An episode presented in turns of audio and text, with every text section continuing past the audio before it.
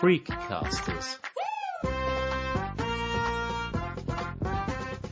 Menschen, Geschichten, Leidenschaften. Herzlich willkommen bei Freecasters, sagt Sandra Knopp. In der heutigen Episode stellen wir euch zwei inspirierende Frauen mit Behinderung aus den Bereichen Politik und Wirtschaft vor. Beide setzen sich für die Rechte und die Gleichstellung von Menschen mit Behinderungen ein. Katrin Langensiepen ist seit 2019 Abgeordnete für die deutschen Grünen im EU-Parlament. Charlotte McLean Lappo ist seit 2014 Global Disability Advisor bei der Weltbank. Beide haben wir im Frühjahr im Rahmen der Zero-Konferenz 2023 in Wien zum Gespräch getroffen. Die englischen Gesprächspassagen fassen wir kurz auf Deutsch zusammen. Wir beginnen die Sendung mit Charlotte McLean Lappo. Geboren wurde sie in Eswatini, einem kleinen monarchisch regierten Binnenstaat im südlichen Afrika. Ihre Kindheit hat sie unter anderem auch in Sambia und Lesotho verbracht. Ihre Mutter stammt aus Südafrika, ihr Vater aus den USA, aus Indiana. Wegen der Apartheid war für sie und ihre Familie ein Aufwachsen in Südafrika undenkbar. I actually did not grow up in South Africa because of apartheid. Um, so my father's white, my mother's black, and they couldn't live in South Africa as a family, as a married couple. And so we lived outside of South Africa. And so I was very, from a very young age, I was very aware of apartheid. I was aware of the ills of apartheid. Apartheid meint die strikte Trennung und systematische Unterdrückung wegen der Hautfarbe, so wie sie in Südafrika in der zweiten Hälfte des 20. Jahrhunderts galt. Obwohl die Mehrheit der Bevölkerung schwarz war, war die politische und wirtschaftliche Macht in weißer Hand. Schwarze Menschen wurden im Alltag diskriminiert und ausgegrenzt. Beziehungen zwischen Weißen und Schwarzen waren gar per Gesetz, dem Immorality Act, untersagt. Genau das traf auch auf die Eltern von Charlotte zu, denn ihre Mutter ist schwarz, ihr Vater weiß. Ihre Eltern kämpften gegen das Apartheidsregime. Das hat auch Charlotte McLean Lappo geprägt. I could understand, you know, heard a lot about discrimination. And so I then decided that I wanted to study law because I saw law as a social tool, a tool to address you know, injustice. And that's what I've done. And so I think it was very formative for me in the sense that it enabled me to understand how uh, systemic exclusion can be highly detrimental and enabled me to to kind of decide that this was what I wanted to focus on. I really wanted to focus on addressing social injustices and ensuring that everybody has access, irrespective of your race, class, disability, gender. And so that in many ways was, I guess, the, the, the platform that I came from. Charlotte McLean Lappo wuchs in einem Haushalt auf, in dem viel über Politik gesprochen wurde. Ihr Vater war Professor für Jus. Auch sie schlug diesen Weg ein. Sie studierte Rechtswissenschaften in Polen und in den USA. Gesetze sind für sie von zentraler Bedeutung, wenn es darum geht, soziale Ungerechtigkeiten zu bekämpfen. Ihr Schwerpunktthema bis heute Menschenrechte. Jeder und jede soll die gleichen Rechte und Chancen haben unabhängig von Hautfarbe, Behinderung oder Geschlecht. Seit Dezember 2014 ist Charlotte McLean Lappo Global Disability Advisor für die Weltbank. In dieser Funktion achtet sie darauf, dass Programme und Projekte der Weltbank von Beginn an inklusiv gestaltet sind. Warum ist es so wichtig, dass sich Institutionen wie die Weltbank mit Inklusion auseinandersetzen? So, well, the bank is, I guess, the preeminent development actor, right? And we're not a typical bank in the sense of a commercial bank. And a lot of the work that the bank does is developing knowledge. And so, in developing knowledge, it's important for us to think about what this means for inclusion and start that dialogue and the narrative around the value added of inclusion. The other part of the work that we do is that we provide lending and concessional grants that are to meet our twin goals that are to um, boost shared prosperity and eliminate poverty. And you can't do that if you're not including 15% of the world's population, persons with disabilities.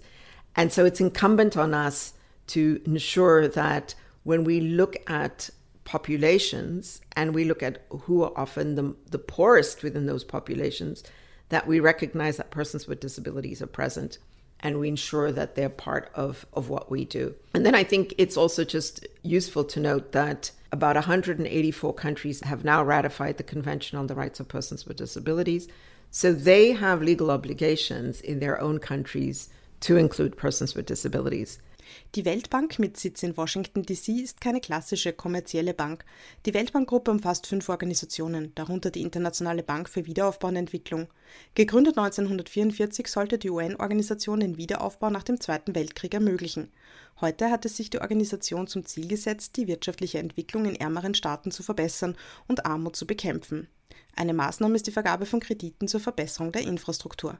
Um wirklich nachhaltige Projekte mit Mehrwert zu starten, müsse man laut Charlotte McLean Lappo alle Menschen mitdenken.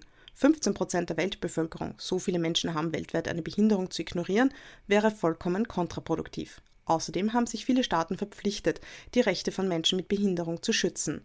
184 Länder haben die UN-Behindertenrechtskonvention bislang ratifiziert. Uh, you just mentioned that these countries have an obligation to include people with disabilities. The obligation is there, but sometimes they are lacking in doing it. How can the World Bank push these countries a little bit just to act a little bit faster? So, I mean, I don't think our role is to push. I think our role is to create the knowledge, to share the knowledge, to partner with organizations of persons with disabilities, to work with governments so that they understand the importance of inclusion. And I think, you know, for many people, it's still very much a, a learning curve, right? We're learning about how do we include persons with disabilities in development. And there's some very good examples, but again, those examples that need to go to scale.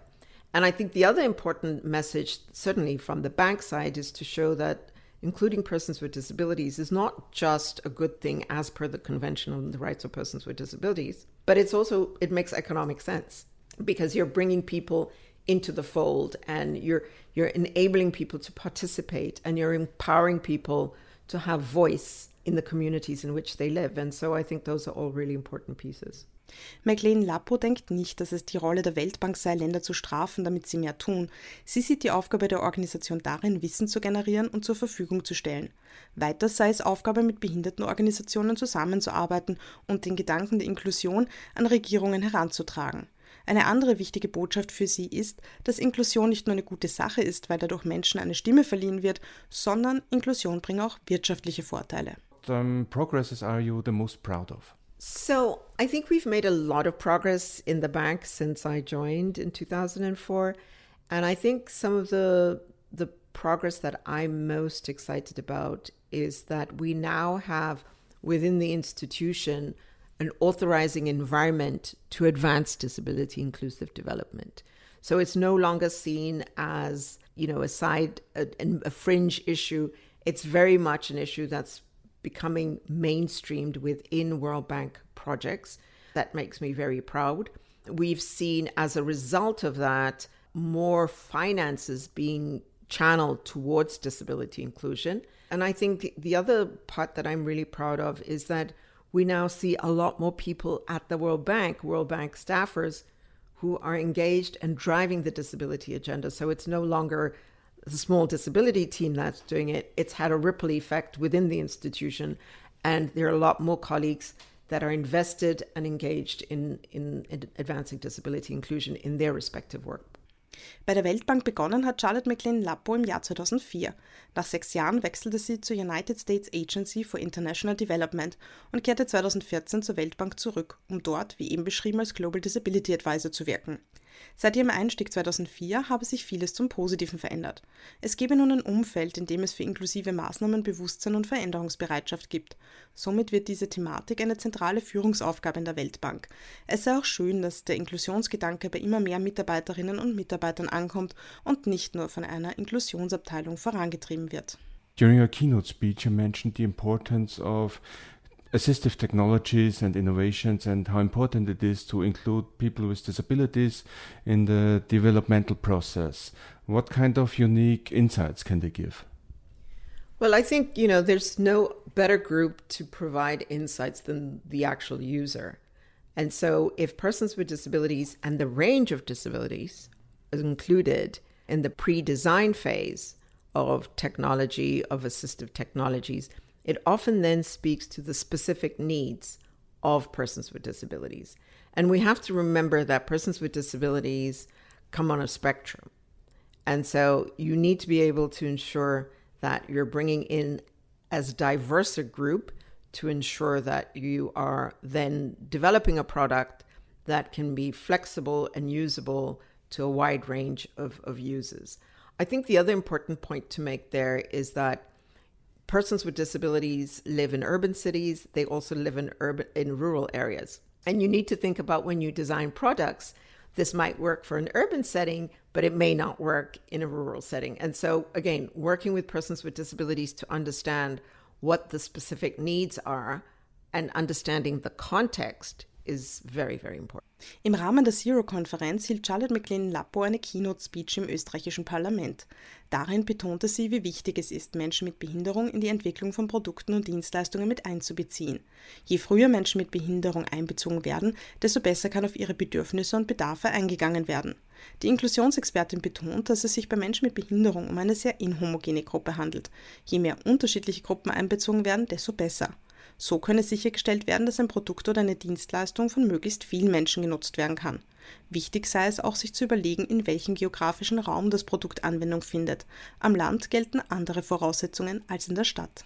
It also has benefits if you're the developer and you want to sell a product, you want to sell it to everybody, of course. Well, absolutely. It opens, you start to target a niche market, and then you find that that market is not niche anymore, and that that market actually is the mainstream.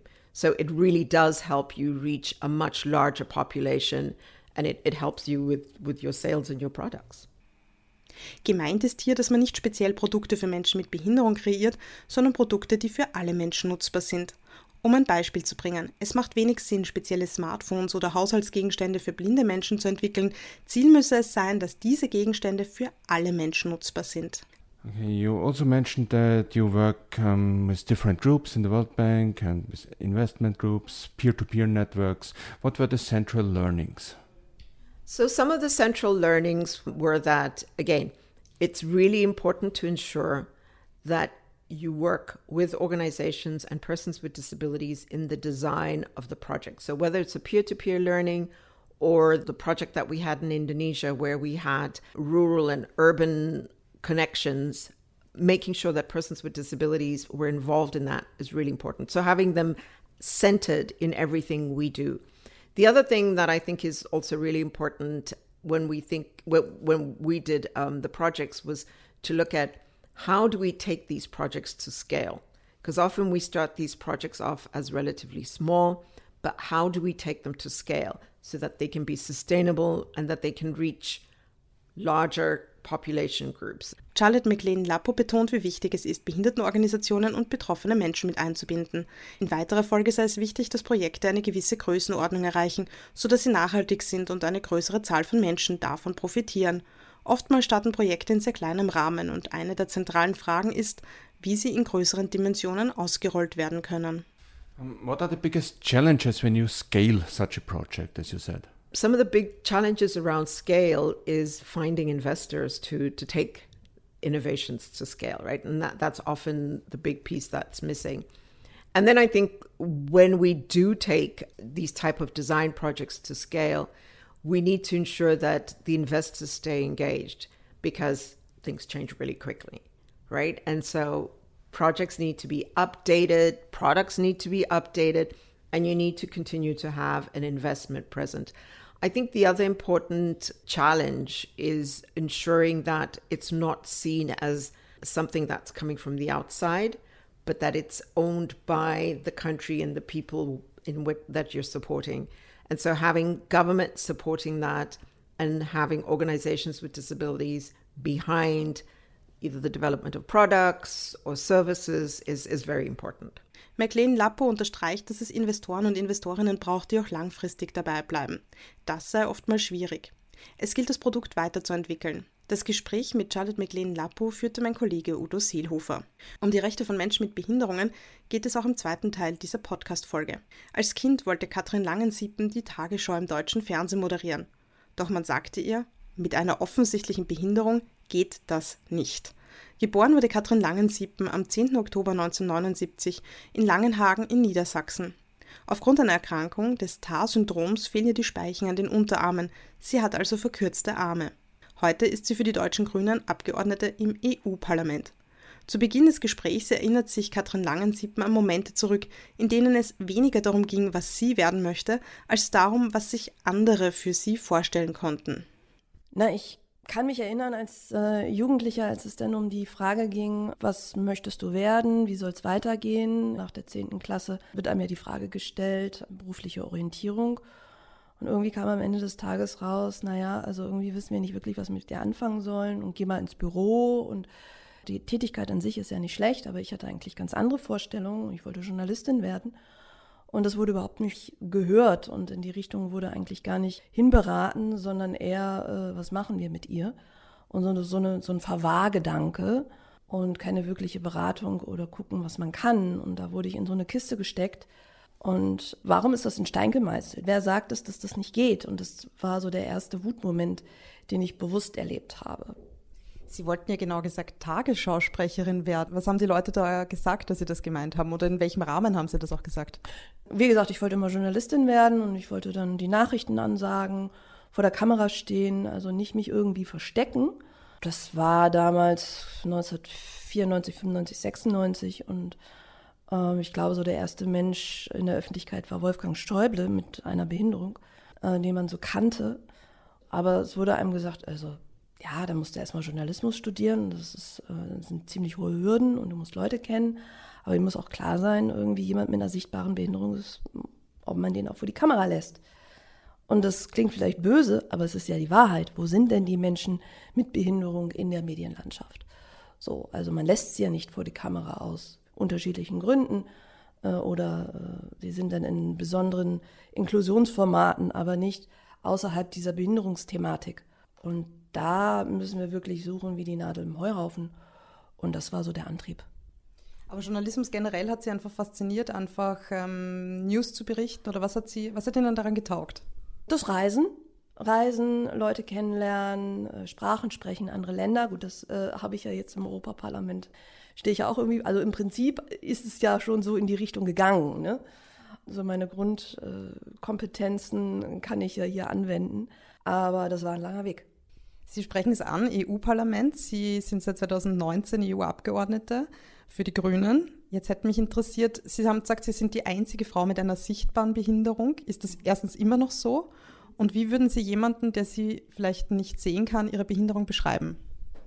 Genau, ähm, ich kann mich gerne kurz beschreiben. Ich bin 1,52 groß, ich habe mittellange grau, äh, braun, blonde Haare, ein bisschen weiß dazwischen. Ich trage eine Brille, ich habe eine bunte Bluse an und ich habe leicht verkürzte Arme. Das ist eine seltene Erbkrankheit.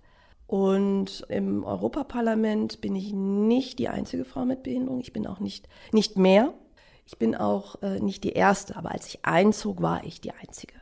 Jetzt äh, nach Corona, wo wir uns auch alle mehr äh, wieder sehen und kennenlernen, ist eine Frau im Rollstuhl aus Polen, ist jetzt dabei und eine Kollegin äh, aus Luxemburg, die wird blind. Und das ist halt im Laufe ihrer Mandatszeit jetzt zutage getreten. Und somit sind wir drei Frauen. Insgesamt sechs Menschen mit, selbst mit nicht sichtbaren Behinderungen hat sich keiner gemeldet. Also ich habe ja auch rumgefragt. Bisher weiß ich von sechs, von 705 Abgeordneten. Jetzt haben Sie am Anfang gesagt, Sie waren wütend, Sie wurden in Schubladen gesteckt. Das hat ja schon in der Kindheit begonnen, wo man Ihrer Mutter gesagt hat, wird sie jemals schreiben können? Und Ihre Mutter hat ganz cool geantwortet. Ja, sie kann ja auch malen. Also meine Eltern haben sich nie Gedanken gemacht, was wird in 10 Jahren, was wird in 15 Jahren, was wird in 20 Jahren. Es wurde immer geguckt, wie geht es ihr jetzt, äh, wie ist der gesundheitliche Zustand, was, was schafft sie, was kann sie. Und im Rahmen ihrer Möglichkeiten, wie man immer so schön sagt, wird das gemacht. Ich bin auf eine Regelschule gegangen. Das war ein harter Kampf für meine Eltern. Wie gesagt, kann sie denn auch schreiben? Ähm, nachher kam raus, ich kann sehr gut schreiben, ich kann nur nicht rechnen. Ich habe Dyskalkulie, hat man 20 Jahre später herausgefunden. Und somit äh, war eigentlich die, die, Mathematik mein Problem und nicht das Schreiben. Tasche tragen konnte ich auch. Aber das waren alle so Sachen, also wenn es das ist, muss ich nicht auf eine, eine, Förderschule, die am anderen, ich kam vom Dorf, äh, am anderen Ende der Stadt ist. Und wo sie dann ihre Freunde nachmittags nicht sieht und wo sie keine sozialen Kontakte hat, weil die alle irgendwie verstreut sind. Und dann bin ich auf eine Regelschule gegangen in einem sehr schwarzen, äh, ländlichen äh, Dorf und war da das das einzige Mädchen mit Behinderung. Es gab noch, äh, der Bruder meiner äh, besten Freundin war, hatte eine Lernschwierigkeit. Und wir beide waren die Kinder mit Behinderung auf der Schule und es war kein Zuckerschlecken. Im Sinne von? Naja, du wirst reingeschmissen ins Haifischbecken, schwimm aus Sink. Und das ist natürlich nicht der Gedanke von Inklusion. Auch ist es nicht der Gedanke von Inklusion, dass du dann das einzige Kind bist mit einer Behinderung, ich glaube also, das war für mich nachher auch in meiner Jugend ähm, ein wichtiges Thema. Wo sind denn auch andere Menschen mit Behinderung? So ein bisschen Identifikation, was man auch vielleicht in der Pubertät hat. Da hilft es nicht, dass da jetzt auch ein Rollifahrer ist oder noch vielleicht ein äh, blindes Kind, weil wir sind keine homogene Masse. Also viele glauben ja immer so, ah ja, die Behinderten, die kennen sich ja alle untereinander und das ist ja alles gleich. Nee, sind wir nicht. Und auch selbst wenn man äh, vielleicht Menschen mit Trisomie nimmt, da hast du ein Kind mit Trisomie und noch ein Kind mit Trisomie, die sind aber total unterschiedlich. Also zu glauben, wenn wir jetzt das so machen, dann haben wir Inklusion und dann äh, sind alle glücklich und dann haben wir keine Probleme mehr. Nein, wir reden ja über Individuen. Und wie kann man einen Schulraum schaffen, einen Bildungsraum schaffen, wo man flexibel auf das reagiert, was ein Kind mitbringt. Das ist keine eins zu eins Betreuung. Wenn das erstmal läuft, dann kann man das auch schaffen. Ich gucke mir ja auch Schulen an, wo es geht, wo es auch schon länger funktioniert. Da gibt es auch mal eine Hürde, ja, da gibt es auch mal eine Herausforderung, ja, aber so ist das Leben. Also satt, sauber, trocken, versorgt und bloß äh, nicht anecken, so ist das Leben nicht. So funktioniert es nicht.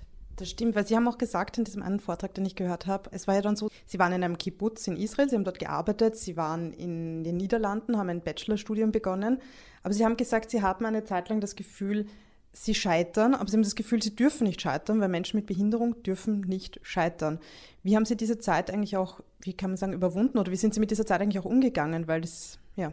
Also erstmal ist Scheitern scheiße. Es ist furchtbar, wenn eine Beziehung kaputt geht, wenn Freundschaften kaputt gehen, wenn äh, man sich ähm, etwas vornimmt, man hat ein Ziel und man erreicht es nicht, weil im Nachhinein würde ich sagen, es war nicht das Ziel. Ich sollte nicht dieses Studium machen. Ich sollte ins Europaparlament. Das ist jetzt vielleicht eher eine philosophische Frage, aber ähm, ich bin an dem Bachelor-System gescheitert. Ich halte es für ein sehr unsoziales und nicht inklusives System. Und Scheitern macht Angst, weil wie, wie geht's weiter? Auch sich anzuerkennen, dass du kommst hier nicht voran, das wird hier nichts und da auch dann die Reißleine zu ziehen. Das sind Entscheidungen und dann bist du, wenn, wenn du ein gutes Umfeld hast, das dich auffängt, ist es super. Mein Antrieb, mein Motor war immer, also ich muss immer sehen, dass ich irgendwie selber klarkomme, weil meine Eltern sind irgendwann nicht mehr da. Äh, natürlich ist dann irgendwann die Frage, was machen behinderte Menschen? Und da sollte man als Tipp frühzeitig überlegen, okay, wie kann ich mir meine Jugend gestalten? Wie können wir auch bei schwerst Mehrfachbehinderten ähm, es so hinkriegen, dass wir vorbereitet sind, wenn Eltern älter werden und dass es nicht vom Himmel fällt. Und dieses Scheitern war, war furchtbar, aber natürlich nimmt man da auch viel von mit. Und ich bin ein sehr aktiver Mensch. Ähm, ich heule mich vielleicht mal zwei, drei Tage in die Kissen. Und dann ist aber auch wieder Tränchen getrocknet und dann muss es weitergehen, weil ich brauche ja irgendwie eine Ausbildung. Und dann habe ich mich auf meine Stärken zurückbesonnen. Ich bin wieder äh, in mein Kinderzimmer gezogen, aus einer Studentenstadt wieder zurück zu Mama und Papa. Das war für beide Seiten nicht toll. Und dann muss man sich überlegen, okay, was kannst du und was, äh, was sind deine Kompetenzen, was interessiert dich? Und daraufhin habe ich dann eine Sprachenausbildung, eine Fremdsprachenausbildung gemacht und mit Schwerpunkt Übersetzung und habe dann erstmal überlegt, wenn ich das dann habe und dann sehen wir weiter. Also nie, ich habe nie gedacht, wo bin ich in zehn Jahren oder das war mein großer Masterplan, in zehn Jahren bist du im Europaparlament. Nee, also habe auch immer geguckt, okay, das ist jetzt die Situation und damit muss ich umgehen und wie gehe ich damit um? Und welche Schritte haben Sie eigentlich dann ins EU-Parlament gebracht? Weil das, das, die Sprachausbildung war ja der eine Schritt. Und dann haben Sie, dann kam aber die Wirtschaftskrise, waren Sie wieder vor der Entscheidung, was mache ich jetzt? Und was ich auch gehört habe, Sie waren wieder wütend. Aber wie sind Sie damit umgegangen? Wie haben Sie das kanalisiert, um ins EU-Parlament dann auch vielleicht zu kommen? Also ich äh, bin, glaube ich, vom Charakter her ein Mensch, der Wut in Aktion verwandelt. Ich bin ein aktiver Mensch. Ich kenne es aber auch von meinen Eltern. Mein Vater hat mit Ende 40 seine Arbeit verloren und er hat sich eine Zeit beworben und ist, ja, in dem Alter ging halt nichts mehr und hat halt aus dieser Zeit dann entschieden, sich selbstständig zu machen und ist mit 50 in die Selbstständigkeit gegangen. Erfolgreich und hat das, was er vorher gemacht hat, selbst, als selbstständig gemacht. Und so habe ich das, war es auch eine Vorbildfunktion. Und auch meine Mutter ähm, ich, ich habe meine Eltern nie verzweifelt gesehen. Also das haben die auch nie gezeigt. Natürlich hat meine Mutter auch mal abends da gesessen und gesagt, ich kann nicht mehr, ich, ich, ich weiß nicht, wie weiter und ich, ich, ich heule so. Ne? Also das hatten wir auch. Aber dann heult man und dann geht es auch wieder weiter, weil was ist der Sinn von, ich verstecke mich, bringt mich ja nicht weiter. Und ich glaube, dieses Weiter ist, ist so der Antrieb. Und dann bin ich, als ich mit meiner Ausbildung fertig war, war die Finanzkrise. Dann hatte ich 14 Tage mal einen Callcenter-Job im Rahmen der Zeitarbeit für 5 Euro netto die Stunde. Danach war ich vier Wochen krank und habe mir aber auch immer überlegt, okay, nimm das mal als Sozialstudie. Ne? Also wie geht es eigentlich jungen Menschen in der Finanzkrise? Da war ich auch nicht die Einzige. Es ging ja vielen Menschen in meiner Generation 2007, 8, 9, so äh, in Spanien, in Italien, in Griechenland. Und denen ging es ja noch viel, viel schlechter. So, was bedeutet das, was bedeutet Europa für Jugendliche? Und dann äh, Stuttgart 21 war ein Punkt, da sollte ja der Bahnhof äh, gebaut werden, Bäume wurden gefällt und da sind äh, Wasserwerfer in Demonstranten reingegangen und dachte ich, das war dann auch nochmal so ein, so, ein, so ein Knickmoment, so ein Klickmoment, wo ich dann gedacht habe, so jetzt, also alleine kommst du hier nicht weiter, du musst dir Verbündete suchen. Und das ist immer ganz, ganz wichtig. Also ich rede nicht von Einzelkämpfertum, weil das, das zieht Kraft, das hältst du keine 40 Jahre durch. Also suche dir Verbündete. Und dann bin ich nach Abwägung den Grünen beigetreten und hatte da das Glück, dass jemand, also dass da wir Kommunalwahlen hatten. 2010 bin ich beigetreten und habe ein soziales Profil gehabt und bin nicht als, oh, jetzt mache ich aber Behindertenpolitik. Das war überhaupt nie mein Plan und bin in die Sozialpolitik gegangen und ähm, da hieß es, na, wir brauchen Kandidierende, Grüne scheinen wohl erfolgreich zu werden und wir brauchen dich. Und da fühlte ich mich angesprochen, weil bisher hörte ich immer so das Gegenteil, so nie danke und tschüss. Und ähm, dann habe ich mich da auf den Weg gemacht. Ich habe sehr viel genetzwerkt, ich habe ähm, sehr viel recherchiert. Das Internet war für mich ein Segen, muss ich sagen. Ich konnte endlich Leute kennenlernen, ich konnte mir Informationen suchen und finden, die ich brauchte. Somit sind Informationen, um Entscheidungen zu treffen, sehr wichtig. Informationen in leichter Sprache, barrierefreie Informationen, dass ich als behinderter Mensch das entscheiden kann und niemand anders, aber die andere Person mir bei der Entscheidungsdurchführung hilft. Und dann war ich sehr lange im Kommunalparlament in Hannover. Und da war ich die einzige Frau mit Behinderung, der einzige Mensch mit Behinderung. Aber Behinderung war nie mein Thema. Es war Armut, es, war, es waren die sozialpolitischen Themen, die vor Ort relevant waren. 2018 wurde klar, dass die Grünen-Abgeordnete Rebecca Harms, die sich sehr stark in der Anti-Atomkraftbewegung engagiert hatte, nicht mehr für das EU-Parlament kandidieren würde. Katrin Langensiepen wurde von der Partei gefragt, ob sie sich vorstellen könne, fürs Europaparlament zu kandidieren. Und da gab es die Unterstützung und dann haben wir uns auf den Weg gemacht. Aber ich habe auch zehn Jahre in der Partei Arbeitsgruppen geleitet, bin viel auf Parteitagen gewesen. Also es war nachher auch für mich ein Job, weil ich ja keinen anderen Job hatte. Dann kann man sagen, okay, diese, ja, das Ehrenamt hat mich dahin gebracht. Warum sind dann auch viele Menschen vielleicht mit Behinderung im kommunalen Ehrenamt? Weil sie sonst nirgendwo eine Tätigkeit kriegen. Es ist Ehrenamt. Das ist alles gut. Ich schätze das Ehrenamt sehr, aber es darf nicht ein Ort sein, wo, naja, da sind denn die Leute, die wir sonst in der Gesellschaft nicht mehr brauchen und die können für umsonst arbeiten und ehrenamtlich sich äh, den Popo aufarbeiten. Und deswegen ist es wichtig, dass wir behinderte Menschen in die Politik, in, in Entscheidungspositionen, in Machtpositionen kriegen. Also ich benutze auch das Wort Macht ganz bewusst. Robert Habeck hat mal gesagt, Macht kommt von Machen. Und da mag man mich prügeln, wir brauchen nicht den dritten Inklusionstisch.